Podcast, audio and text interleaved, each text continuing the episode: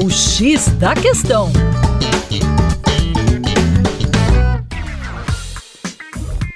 Olá, ouvinte, como vai? Tudo bem por aí? Com você, o Juninho Lopes, aqui do Terra Negra, e hoje no X da Questão a gente vai bater um papo sobre a demografia chinesa. Isso porque agora, no mês de janeiro, o governo de Pequim anunciou uma redução da população chinesa em cerca de 2 milhões de habitantes. E o que, que explica essa redução populacional da China? O primeiro ponto é a reduzida taxa de natalidade, um reflexo do contínuo processo de urbanização deste país.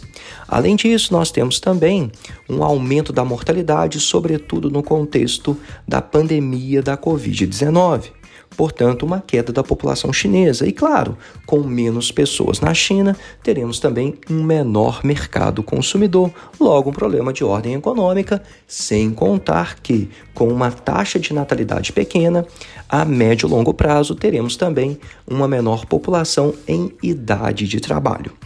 Para mais, acesse o nosso Instagram lá no arroba Terra Negra Brasil. Um grande abraço e até a próxima.